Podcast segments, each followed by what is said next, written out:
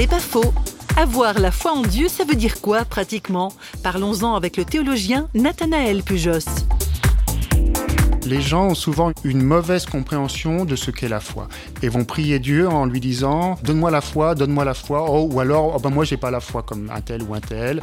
Ah si Dieu m'avait donné la foi. La foi en elle-même, je vais dire une chose un peu choquante, hein, mais la foi en elle-même n'existe pas. Qu'est-ce qui existe?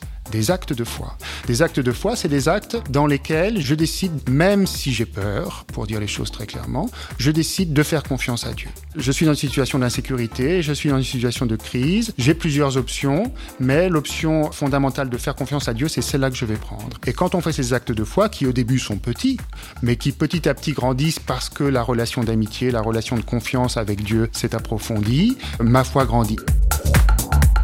C'est pas faux, vous a été proposé par Parole.fm.